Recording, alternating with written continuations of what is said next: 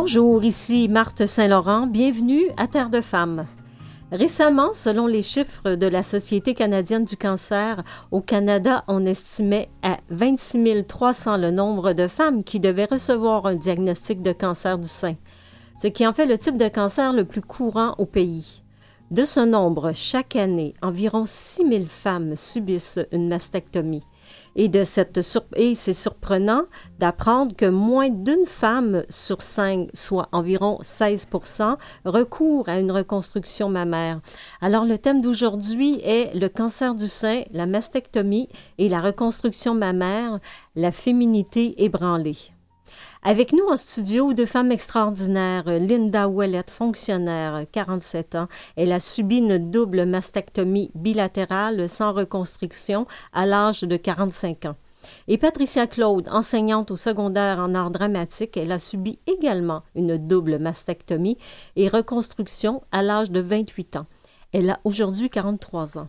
Bonjour Patricia Claude, bienvenue à Terre de Femmes. Bien, bonjour Marthe, merci de m'inviter. C'est tellement, euh, c'est tellement formidable que vous, que tu viennes, on se tutoie, hein? Oui, certainement. Que, tu viennes pour, euh, pour parler de ton expérience parce que c'est quand même quelque chose d'assez difficile. Donc, toi, tu avais 28 ans quand tu as appris que tu avais un double cancer à cause du gène BRCA1?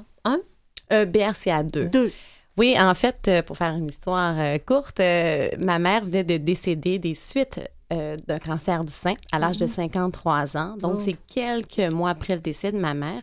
Il faut comprendre que le cancer du sein était omniprésent et toujours omniprésent dans, dans ma famille maternelle. J'ai ma grand-mère qui en est décédée. J'ai également trois de mes tantes, toutes âgées en bas de 53 ans. Ah.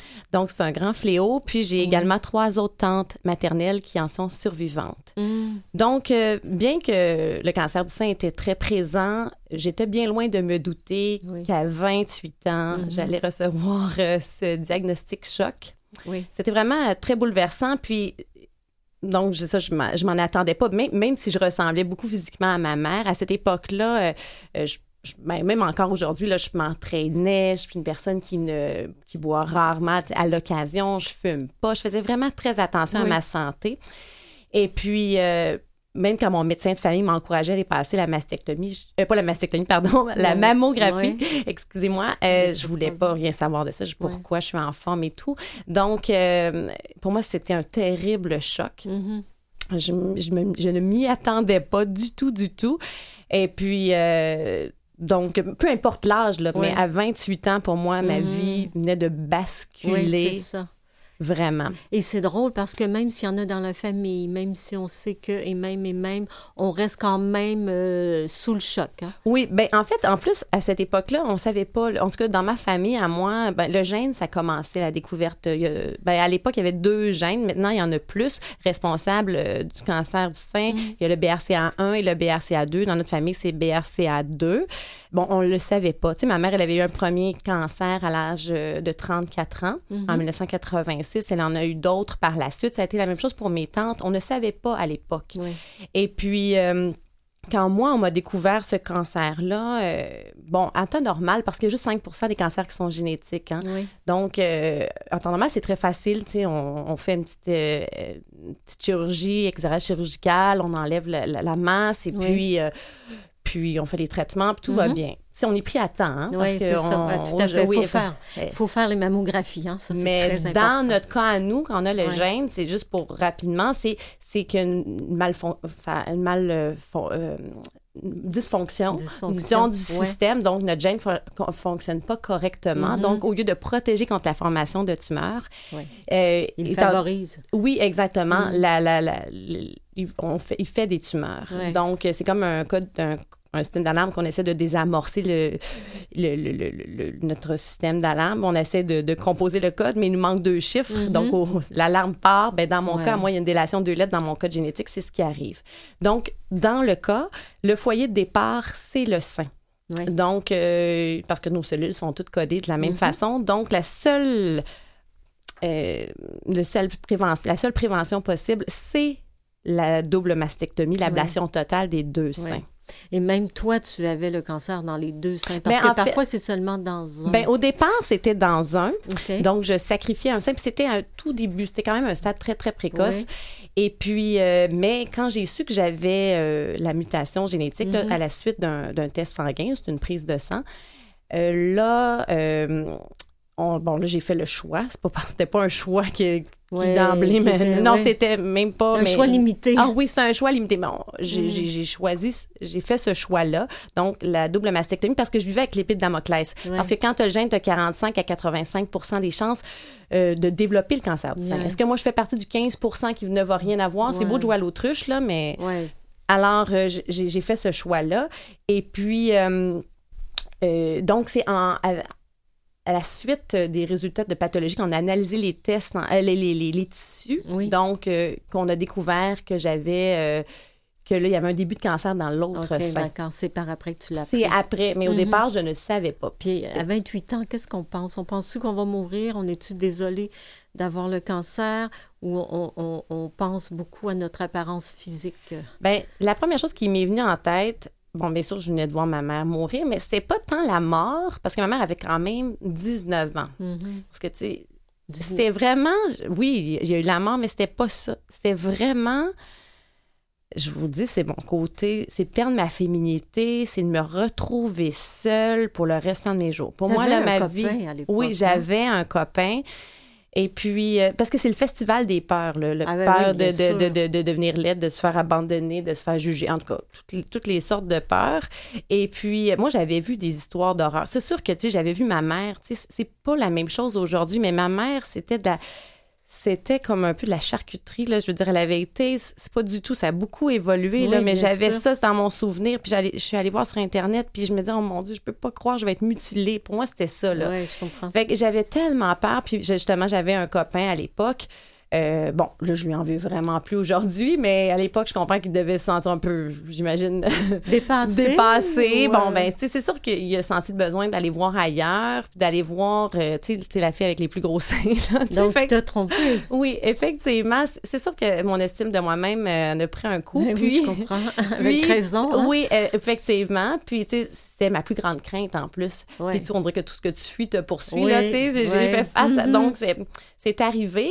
Bon, ça, ça fait, ça s'est terminé. Bon, alors là, je, je, pensais vraiment que j'allais être seule pour le restant de mes jours et c'était vraiment ça. Donc, tu as vécu la maladie et l'opération seule? Ben, il est, après ça, il reste un peu il est resté, euh, ben, moi, ben oui, parce que moi, il est resté parce que j'aimais mieux être mal accompagnée qu'être seule. Ah, J'ai comme pardonné, sais, mm-hmm. mais à un moment donné, tu sais, des pots cassés, quand même, tu essaies de les recoller, c'est jamais aussi solide. Oui.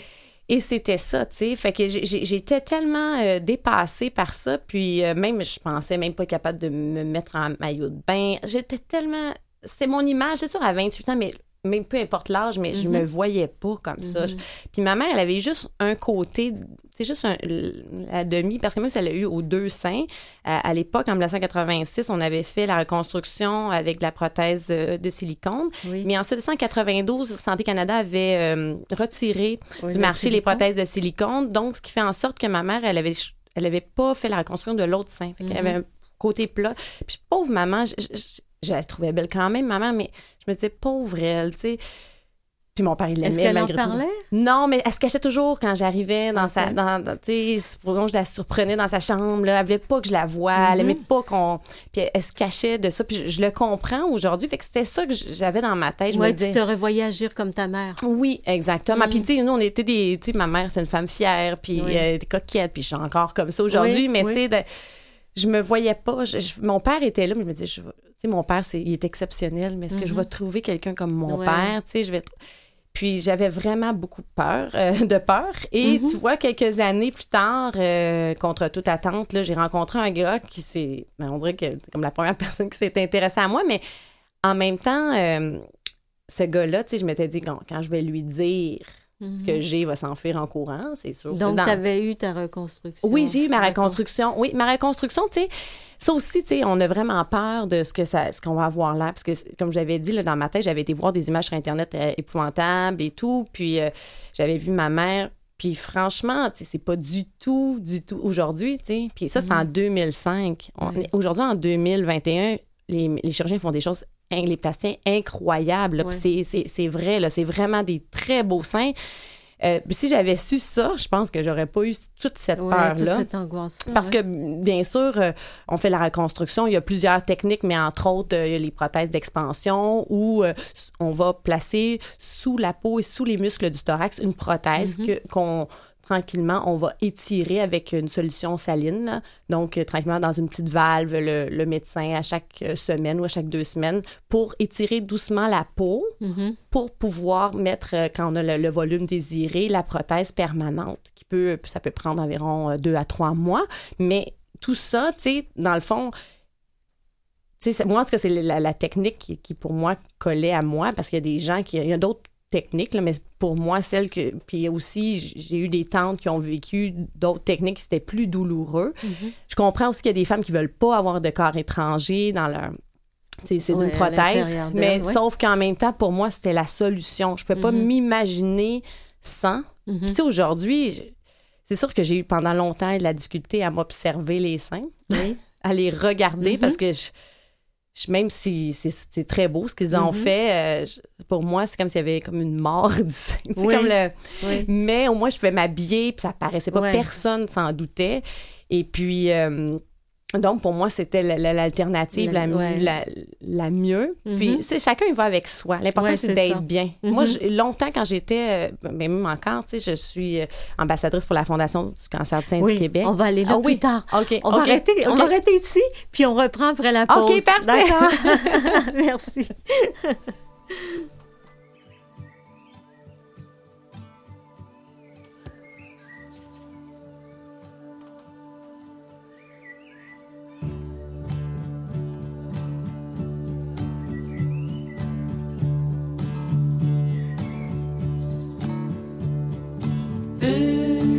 visions, trying to make sense of a now, trying to make sense of a past to show us how.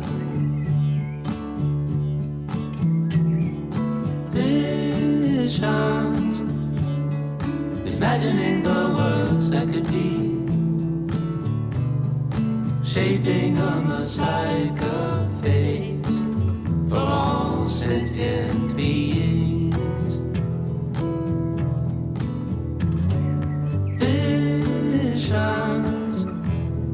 cycles of growth and decay, cascading chains of events with no one to praise or blame.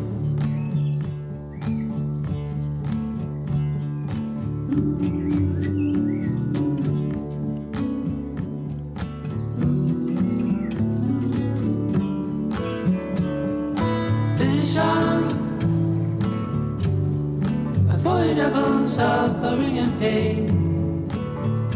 We are patiently itching away toward unreachable utopias. Visions enslaved by the forces of nature, elevated by mindless replicators, challenged to steer our collective destiny. Visions, look at the magic of reality while accepting with honesty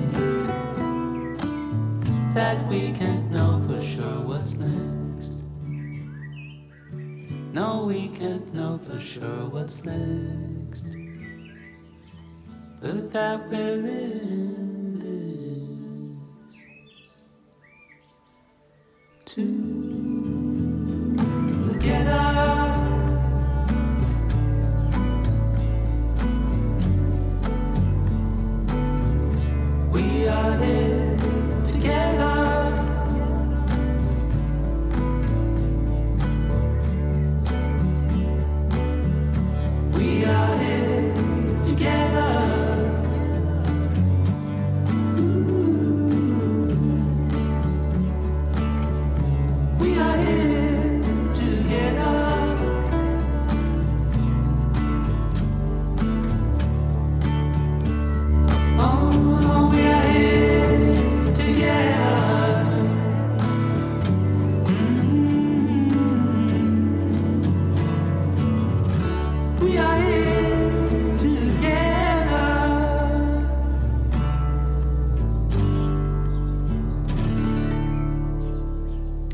Nous écoutions José González Visions.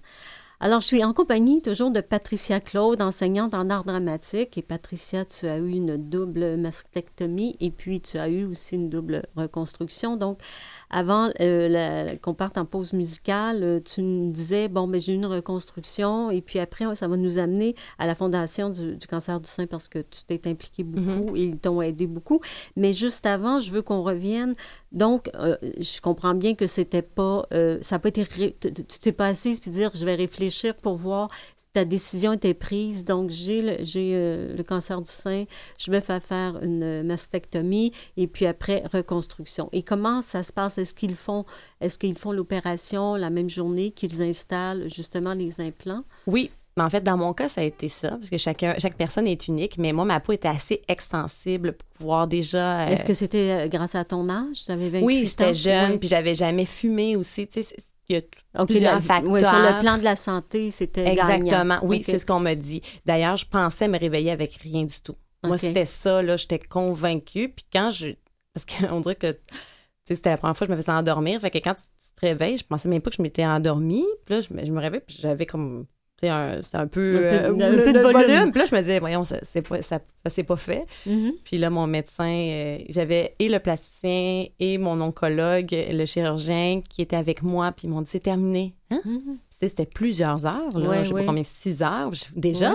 Puis il dit, t'es chanceuse, on a pu tout faire la même ah, journée. Donc, là-dessus, je, je m'étais pas fait d'attendre dans ma tête, j'allais être un petit bout de temps, mm-hmm. sans rien, puis tout ça. Mais, tu sais, j'étais tellement contente. Fait tu sais, pour moi, juste ça, c'était vraiment wow. Mm-hmm. Tu sais, parce que je sais que les autres techniques, quand on va chercher de la peau, euh, tu sais, des lambeaux de peau dans le dos, tout ça, tu sais, ça peut prendre plusieurs mois, puis... Euh, c'est plusieurs chirurgies. Fait que ça, c'est long avant de retrouver. Mm-hmm. Euh, c'est pour ça que moi, je pour moi, c'était la solution. Puis aujourd'hui, ils font encore, là, je sais pas si ça doit être encore plus rapide et ça évolue tellement. Mais moi, j'ai tellement vu des belles reconstructions. J'étais, même parce que moi, à mon époque, on faisait pas le le mamelon. Mm-hmm. Aujourd'hui, ils le font si on le demande, euh, le bouton, ils vont prendre la peau, ils vont la tourner, puis ils vont déjà former ça. Moi, j'aurais aimé ça qu'on me propose cette option-là. Peut-être c'est juste sur demande. Je pourrais le faire faire aujourd'hui. Je, je suis allée déjà consulter parce qu'on dirait qu'il me manquait quelque chose, là, parce que moi, c'est un peu parce que quand on enlève,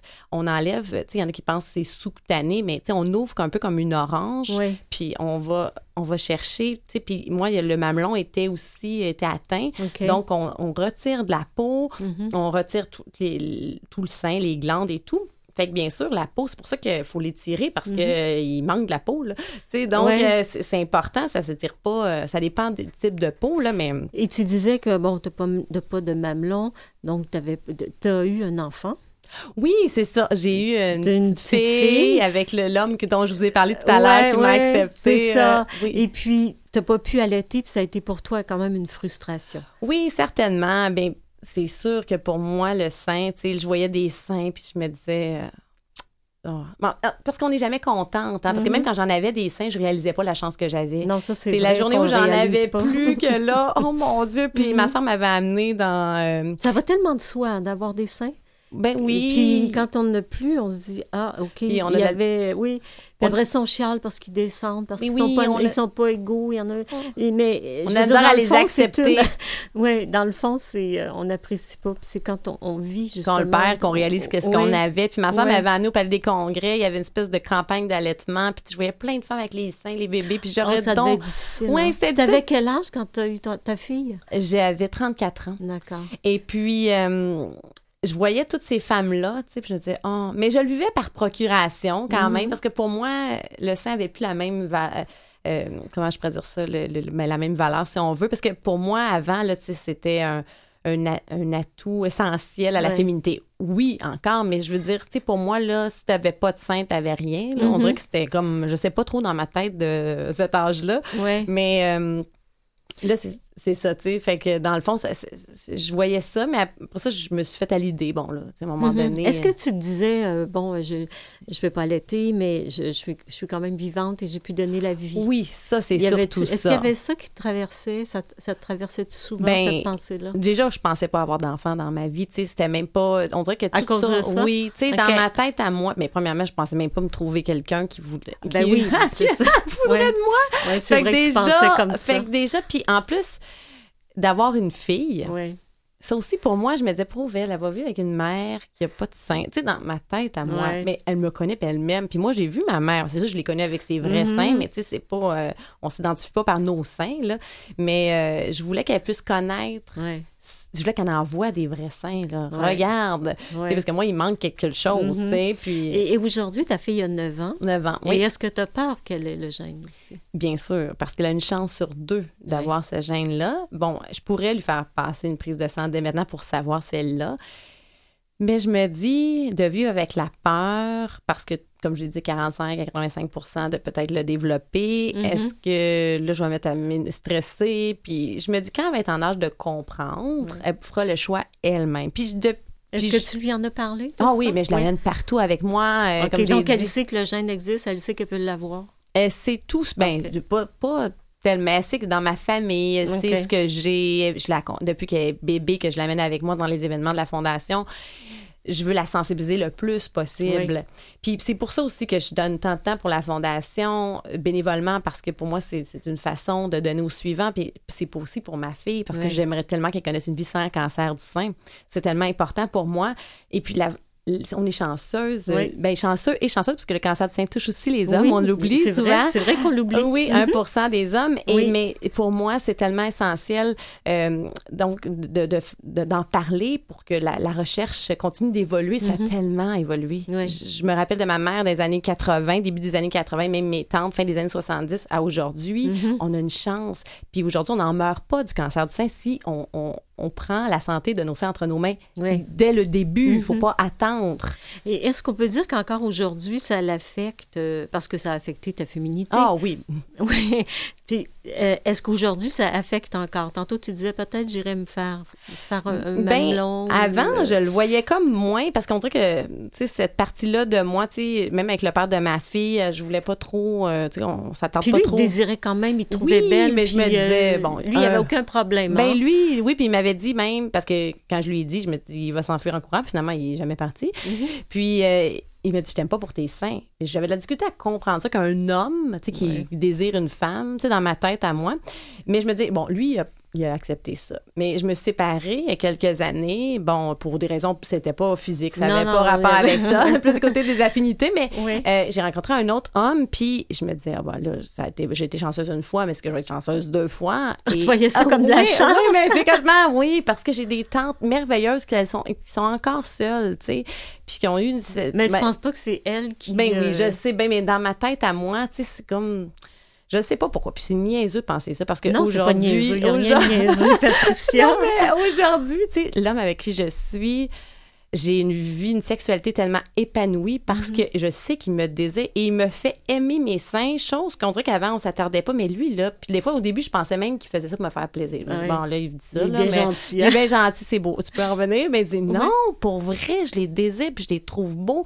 Mhm. Mais on dirait qu'avec lui, j'ai, j'ai, j'ai, première c'est une passion, j'ai jamais vécu ça. Je suis tellement, même quand j'avais des seins, j'en avais, j'avais pas ça, tu sais. Fait que il me, je suis comme une en renaissance. Mhm. Puis là on dirait que pour boucler la boucle, je m'étais jamais attardée. Je voulais jamais compléter le mamelon. Pour moi, c'était pas important. Puis, bon, c'est ça. Puis là, j'ai vu justement la fondation, euh, la clinique Montéton à, mm Belleuil euh, avec euh, Karina Osorio qui fait la, la dermopigmentation. Puis ça, ça m'a. Tu sais, je trouvais ça intéressant. Je me suis intéressée. J'ai rencontré cette femme-là. Puis elle m'a même dessiné. Puis là, c'est comme si mon œil, pour une fois. Qu'est-ce que c'est? C'est quoi la technique? Ben, c'est un peu comme un tatouage, si on veut. Mais je crois que c'était en douceur. Tu sais, c'est moins. Bon, il n'y a pas la chirurgie à faire, mais c'est comme en trois dimensions en plus, parce que j'ai vu les effets. Elle me l'a dessiné avant. Je ne l'ai pas fait faire encore. Tu sais, mhm. j'étais encore en. Mais juste mon œil, j'étais comme, waouh! On à l'intérieur de la peau, c'est pas la Ben, c'est sur le dessus. À l'extérieur. Oui, c'est à l'extérieur. C'est comme un tatouage, si on veut, mais ils vont vraiment, vraiment chercher.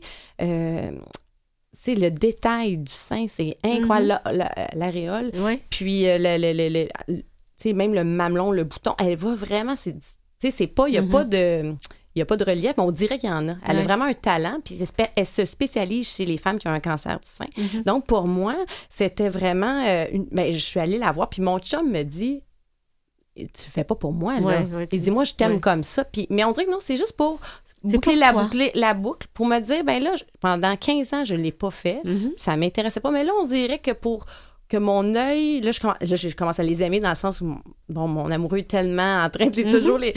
Fait que je me dis, ben pour moi, mm-hmm faire la paix avec tout ça, puis les aimer, euh, même avec leurs différences. Parce que c'est sûr que mhm. quand on voit les cicatrices, on n'oublie pas.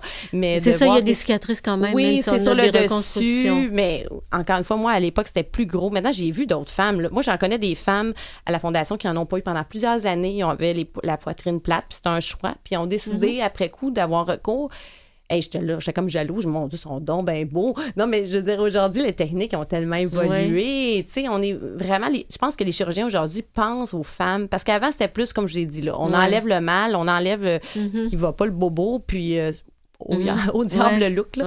Mais là, aujourd'hui, on Est-ce que tu n'aurais pas envie de, quand même de les refaire faire? Est-ce que tu pourrais, non, sur le plan de ben, la santé? Ben, tu veux dire d'augmenter? Oui, d'augmenter ou de, de ben, la prothèse, la prothèse, la prothèse peut se faire euh, grossir, là, mhm. encore. Mais pour moi, euh, tu sais, des fois, je me dis, ah, tu sais... Euh, parce que moi, j'ai pas le sein par-dessus, tu sais. Mhm. Fait que, là, ça fait une grosse prothèse ronde-ronde, déjà qui sont très ronds, tu sais, ça fait...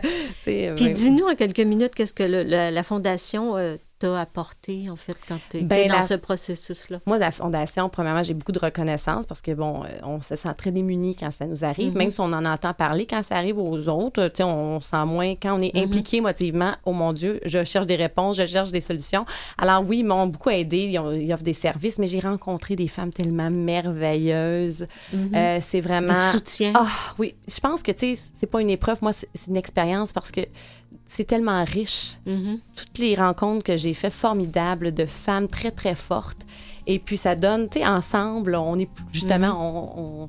on, se supporte, on s'encourage, puis il y a beaucoup d'espoir. Donc, tu donnes du courage et euh, tu, en fait, tu donnes un message d'espoir qu'il y, a encore une vie après le cancer du ah, sein. Certainement. Quand, quand c'est pris à temps. Oui, si j'en parle encore après toutes ces années, c'est parce que je veux aider. Mhm. J'aurais aimé avoir. Ben, je l'ai eu, mais de vous dire que vous n'êtes pas seul, puis qu'il y a une vie, puis une belle vie après le mhm. cancer. Oui. Oh, merci infiniment, ah, Patricia Claire. Vraiment. Tu as aidé beaucoup de femmes, j'en suis certaine. J'espère. Donc, merci pour ton témoignage. Restez avec nous tout de suite après la pause.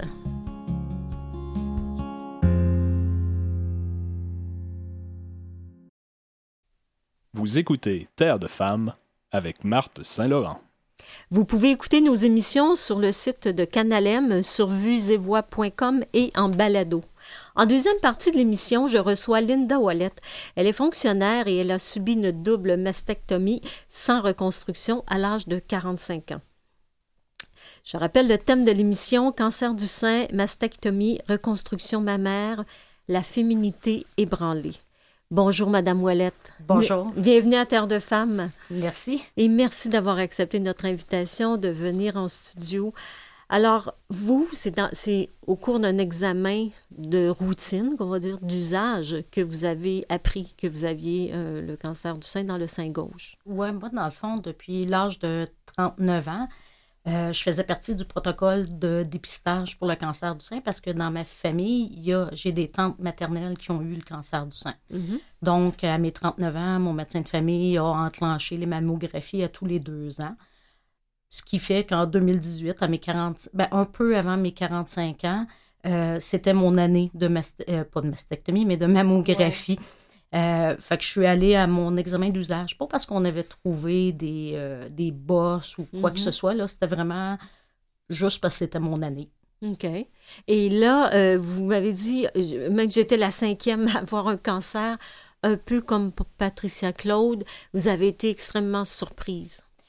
oui, parce que moi, jusqu'à date, dans la famille, il n'y avait rien de génétique qui ressortait. C'est vraiment juste, on est une famille qui fait du cancer. Il y a du cancer de, tout dans ma famille. Il y en a pas, c'est pas génétique. C'est pas génétique, ni pour moi non plus, parce que j'ai fait le test génétique.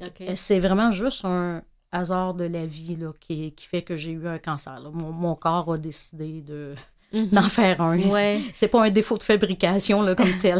Et comment on, comment on réagit? Comment on réagit? On, pense justement à la mastectomie, on pense à la reconstruction, on pense euh, à la maladie, au décès, au traitement. Euh, qu'est-ce qui, qu'est-ce qui monte à ce moment-là? Moi, vraiment, la première chose qui m'est montée, c'est « Ah oh merde, pas de la chimio ». C'était ah vraiment... Moi, c'était la chimio, là. Je, OK, n'en vouliez pas. Ah, j'en voulais pas. Et euh, au, diagnostic, ben, au diagnostic, j'en avais pas besoin. Ah, OK. J'avais un stade 2 avec une petite tumeur, fait que je faisais pas de chimio, peut-être de la radiothérapie. Donc, c'était surtout la mastectomie. Euh, fait que moi, sur le coup, j'étais comme, OK, on a peur, mais au moins, j'ai pas de chimio. Mm-hmm. Trois semaines après, ça l'a changé. Euh, ah quand ils ont fait les tests pour préopératoire, là, ils se sont rendus compte que finalement, mon cancer avait beaucoup évolué en trois semaines. Trois semaines seulement? Oui, j'étais rendue à trois tumeurs et ma petite tumeur d'un centimètre était rendue à six centimètres et demi.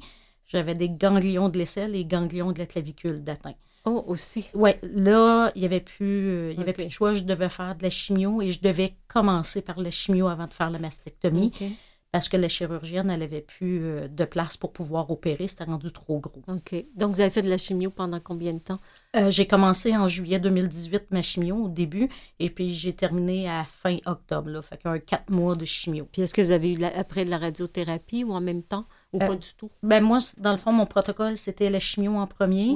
Un mois après, j'avais ma mastectomie et un mois après, je devais commencer la radiothérapie. Ça l'a commencé un petit peu plus tard. J'ai eu des complications à mastectomie, mais c'était le protocole que j'avais. Et j'ai de l'hormonothérapie au travers de ça, euh, parce que le cancer que j'ai, il est hormonodépendant. Ah, OK, d'accord. Est-ce que vous aviez, euh, est-ce que vous, êtes, vous aviez une, est-ce que vous suiviez de l'hormonothérapie à l'époque? Euh, ben, l'hormonothérapie, dans le fond, c'est pas la même chose pour une femme qui est ménopausée ou qui donne des hormones pour atténuer les effets de la ménopause. OK, euh, c'est pas ça que vous aviez. Non, pour le cancer du sein, on appelle quand même ça l'hormonothérapie, mais c'est l'inverse. Ah, OK. On va bloquer euh, justement la production d'hormones, que ce soit progestérone et ou estrogène. moi, dans mon cas, j'ai le tamoxifène, qui est un comprimé qui vient bloquer justement la, la production. Ben, pas la production, mais la cellule vient, euh, vient pas absorber, dans le fond, le, les hormones pour se nourrir. Et en plus, j'ai euh, des injections de Zoladex aux 28 jours qui vient euh, carrément me ménopauser. Ah, OK, d'accord. Donc, vous avez tout découvert ça en même temps? Oui, euh, dans le fond, la pathologie de la, biopsie, euh, eux autres, ils font l'analyse de la tumeur. fait qu'ils savaient, c'est ça. Fait qu'ils savaient que c'était un cancer hormonodépendant mhm. euh, dans mon cas. Donc, d'emblée, on m'avait dit, ben après tes traitements, il va falloir que tu fasses de l'hormonothérapie pour quelques années. OK. Et est-ce que vous êtes resté longtemps dans OK, la maladie ou tout de suite ça a été euh, je réfléchis à est-ce que j'ai une reconstruction mammaire ou pas.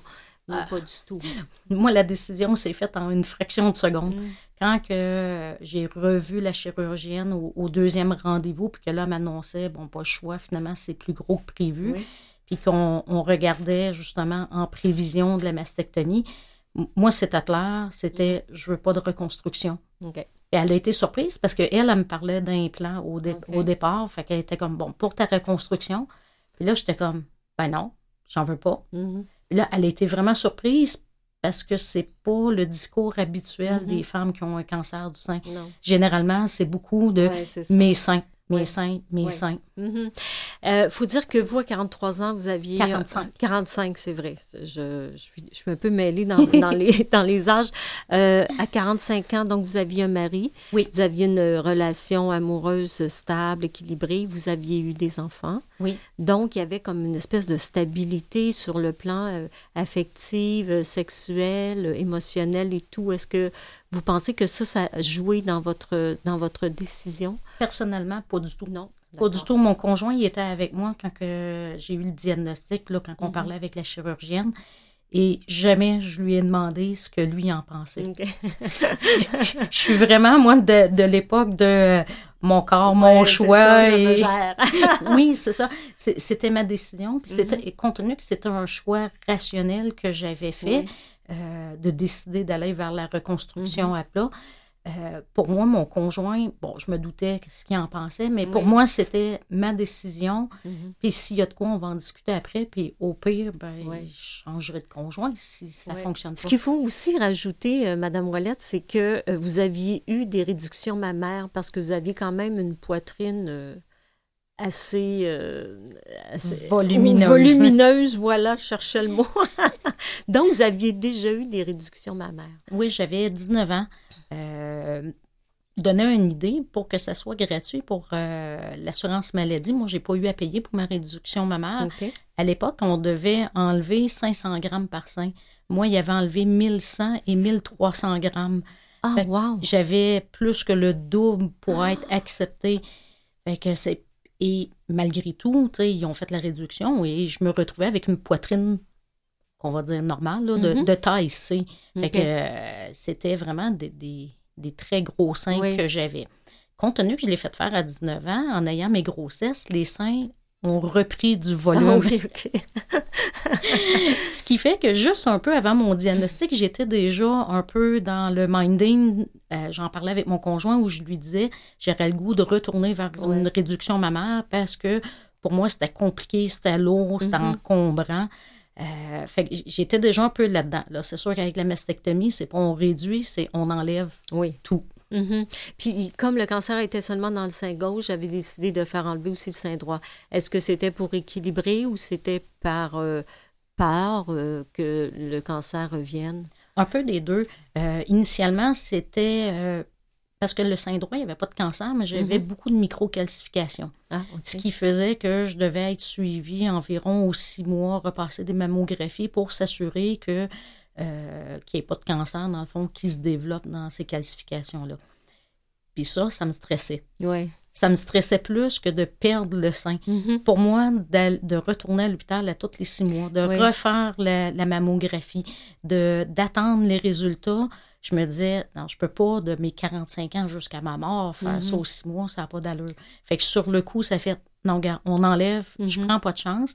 Mais c'est sûr que par après, ça fait, ben, je vais être plus symétrique. Oui, c'est ça. Avoir un petit sein, cette mhm. question-là, ce ne serait pas posée, mais en ayant un gros sein. Oui, c'est sûr que ça venait débalancer. Beaucoup, beaucoup. Oui. Puis en plus, vous avez des problèmes de santé, vous êtes diabétique, vous avez euh, quelques allergies aux antibiotiques. Oui. Euh, donc, ça, ça venait compliquer aussi, la, en fait, l'opération, la mastectomie. Puis en plus, le désir d'avoir, ou si vous aviez eu le désir d'avoir une reconstruction, il y avait ça aussi, les multiples interventions qui vous tentaient pas. Bien, initialement, ça a été la raison de mon choix pour la reconstruction à plat. Euh, pour moi, je ne voulais pas de plusieurs opérations. Mm-hmm. Euh, étant diabétique, je fais des infections facilement. La preuve, j'avais déjà fait une infection à la biopsie. Ah Par après, j'ai fait une infection à mastectomie et j'ai fait une infection à radiothérapie. Mais je, le savais que je suis facile à faire des, infections. Mm-hmm. Puis là, le fait que je ne peux pas prendre d'antibiotiques, ça complique et de beaucoup euh, la guérison. Fait pour moi, mon choix était, quand je disais tantôt qu'il était rationnel, c'est ça, c'était par rapport à ça, où je me disais, ben, je me compliquerai pas la vie, je mm-hmm. vais y aller avec ce qui est ce qui va être le plus facile pour mon corps. Mm-hmm. Et votre mari vous a suivi là-dedans, avec euh, à pieds joints? À pieds joints. Mm-hmm. le, le, on en a rediscuté quand on est parti de l'hôpital. Puis pour lui, ça a été automatique. Il a fait ben, ta santé va passer avant tes seins. Oui. Il dit c'est la personne que j'aime, c'est pas les seins. Mm-hmm. Il dit c'est sûr que ça va. On va voir. Va changer oui, on va voir. Ben, non? Ben, pas vraiment. nous autres, quand que, dans le fond, j'ai eu ma mastectomie, quand que on, a pu, après, avoir des relations sexuelles, lui, sa crainte, c'était plus de me faire mal. Fait que c'était pas la perte des seins. Mm-hmm. Même qu'à la blague, il sortait souvent, il dit, ben, tant qu'il reste des fesses, au moins j'ai de quoi pogner. mais non, mais c'est formidable d'avoir un conjoint comme ça. Oui, effectivement, parce que c'est pas euh, c'est pas tous les hommes qui réagissent mm-hmm. de cette façon-là. Mm-hmm. Euh, en même temps, quand tu aimes la personne, c'est la personne que tu aimes. Mm-hmm. Ça fait partie d'un d'un tout. Oui, Et ben, c'est pour ça que le couple aussi dure aussi longtemps. Hein. Effectivement. Restez avec nous, Madame Ouellette. On revient tout de suite après la pause.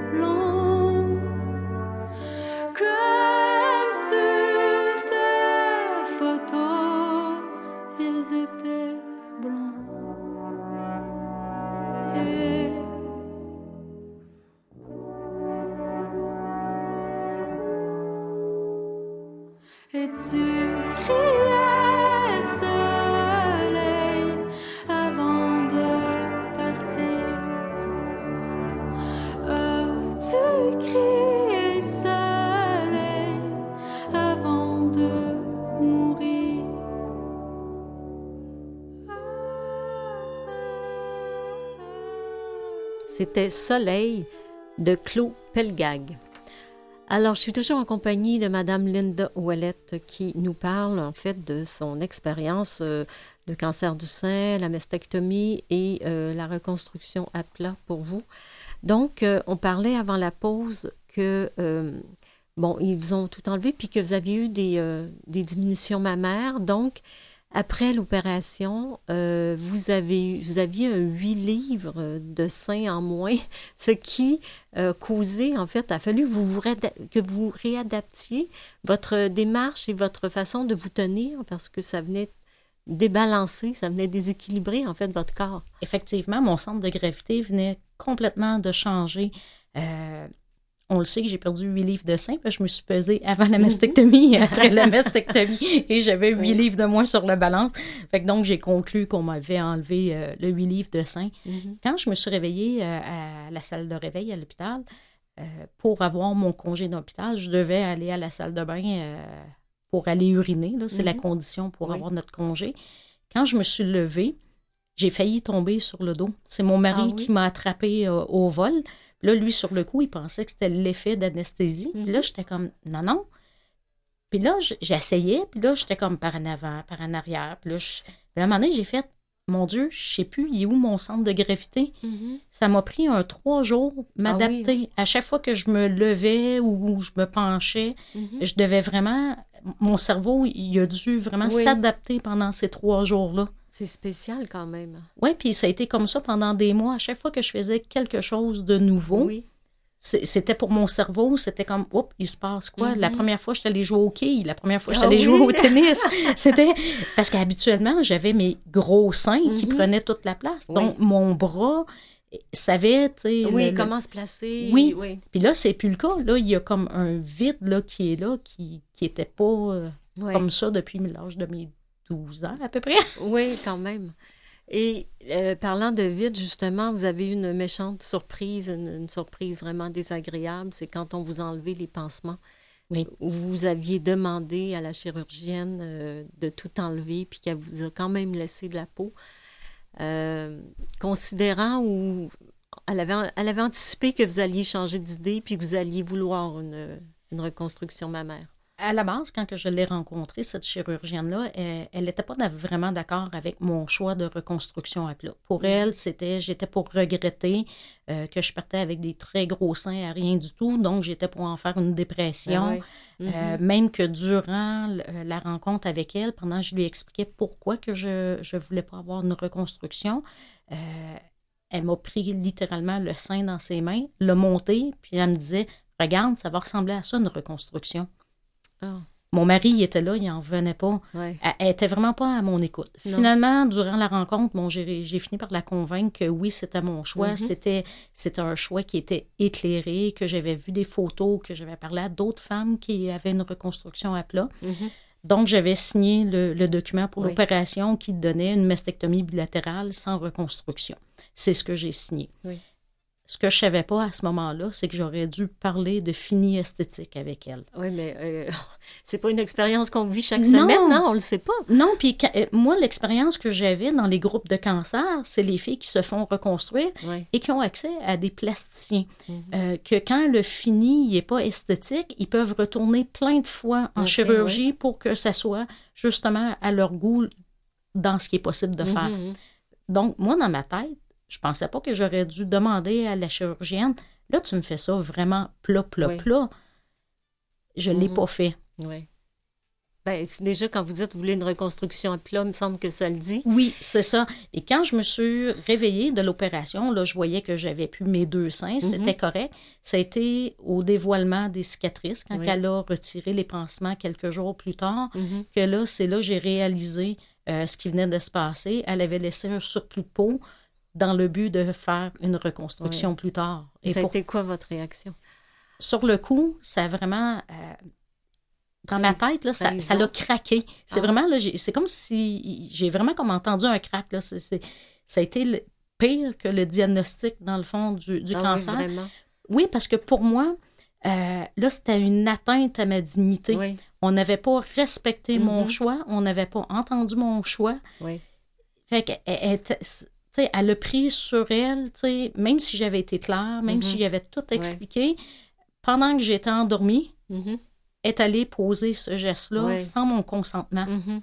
Est-ce que vous croyez que ça avait été un chirurgien, euh, ça aurait été différent? Je croirais pas. Euh, je pense que c'est plus dans la personnalité des médecins. D'accord. Euh, ce que j'entends beaucoup des autres femmes, puis les expériences qu'on me rapporte, mm-hmm. euh, le corps médical est très paternaliste. Fait qu'on est encore beaucoup dans la mentalité de faut refaire des seins. Si tu veux rester une femme, faut être des seins. Mm-hmm. Si tu veux porter des robes, il te faut des seins. C'est ce qu'on entend souvent, puis il y a quelques plasticiens, chirurgiens qui passent dans les médias, et c'est toujours le discours qui revient. Fait donc, comme pour montrer un peu peut-être que la maladie n'est pas passée? Comme c'est comme avant, peut-être? Est-ce que c'est ça l'objectif, vous pensez? Peut-être. Ou, moi, je le vois plus comme les seins sont sexués. Mm-hmm. Donc, être une femme. C'est d'avoir des seins. Oui, c'est d'avoir des seins et c'est d'avoir des cheveux longs. Et souvent, les femmes, quand ils commencent les traitements, ce qu'ils trouvent difficile, c'est la perte des cheveux. Tout à fait. Et après ça, c'est la perte des seins. Oui, tout à fait, vous avez raison, ça passe par les cheveux et les seins. D'ailleurs, quand vous êtes retourné au travail, vous avez eu des commentaires de la part de vos collègues euh, femmes oui. qui disaient Tu te sens encore une femme parce que tu n'as plus de seins? Oui. J'ai vraiment une collègue là, que j'avais pas vue dans les deux dernières années, mm-hmm. vu que j'étais en traitement.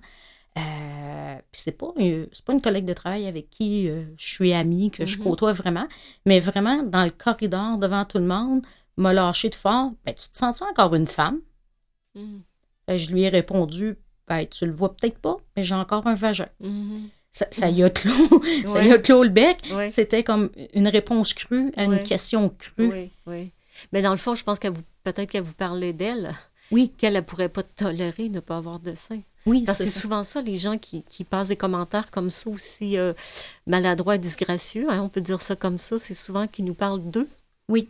Et, les médecins, je pense que aussi, c'est beaucoup ça. Quand parce que quand ils nous parlent de mastectomie, ils parlent d'emblée toujours de reconstruction. La reconstruction à plat fait jamais partie des trois choix qui est offert. Jamais? Jamais. Ah, d'accord. Et je dirais peut-être dernièrement, j'ai entendu une femme que sa chirurgienne lui a proposé. Elle lui a vraiment expliqué l'avantage, désavantage de tous les choix. Mhm. Et c'est la première fois que j'entendais ça. Fait que même pour les médecins, mhm.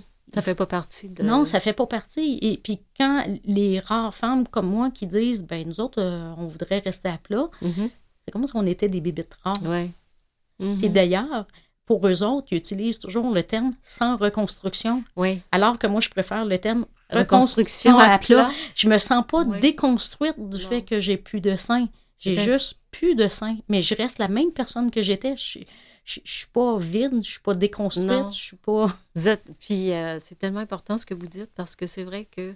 Euh, pour les femmes qui n'ont pas eu ce diagnostic-là, pour les femmes qui n'ont pas eu à, à, se questionner, est-ce que je est-ce que je me refais faire une reconstruction et tout? Euh, c'est vrai que pour nous, c'est difficile, à, difficile à imaginer. Puis votre témoignage vient justement donner une autre, un autre angle, en fait, à la, à la maladie, à la, problématique du après, justement. Et d'ailleurs, vous êtes tellement bien que vous, vous disiez à votre mari, on est-tu bien? Sans sein. Il vous a fait faire un T-shirt. C'était On est-tu bien pas de brassière? Ah, c'est ça.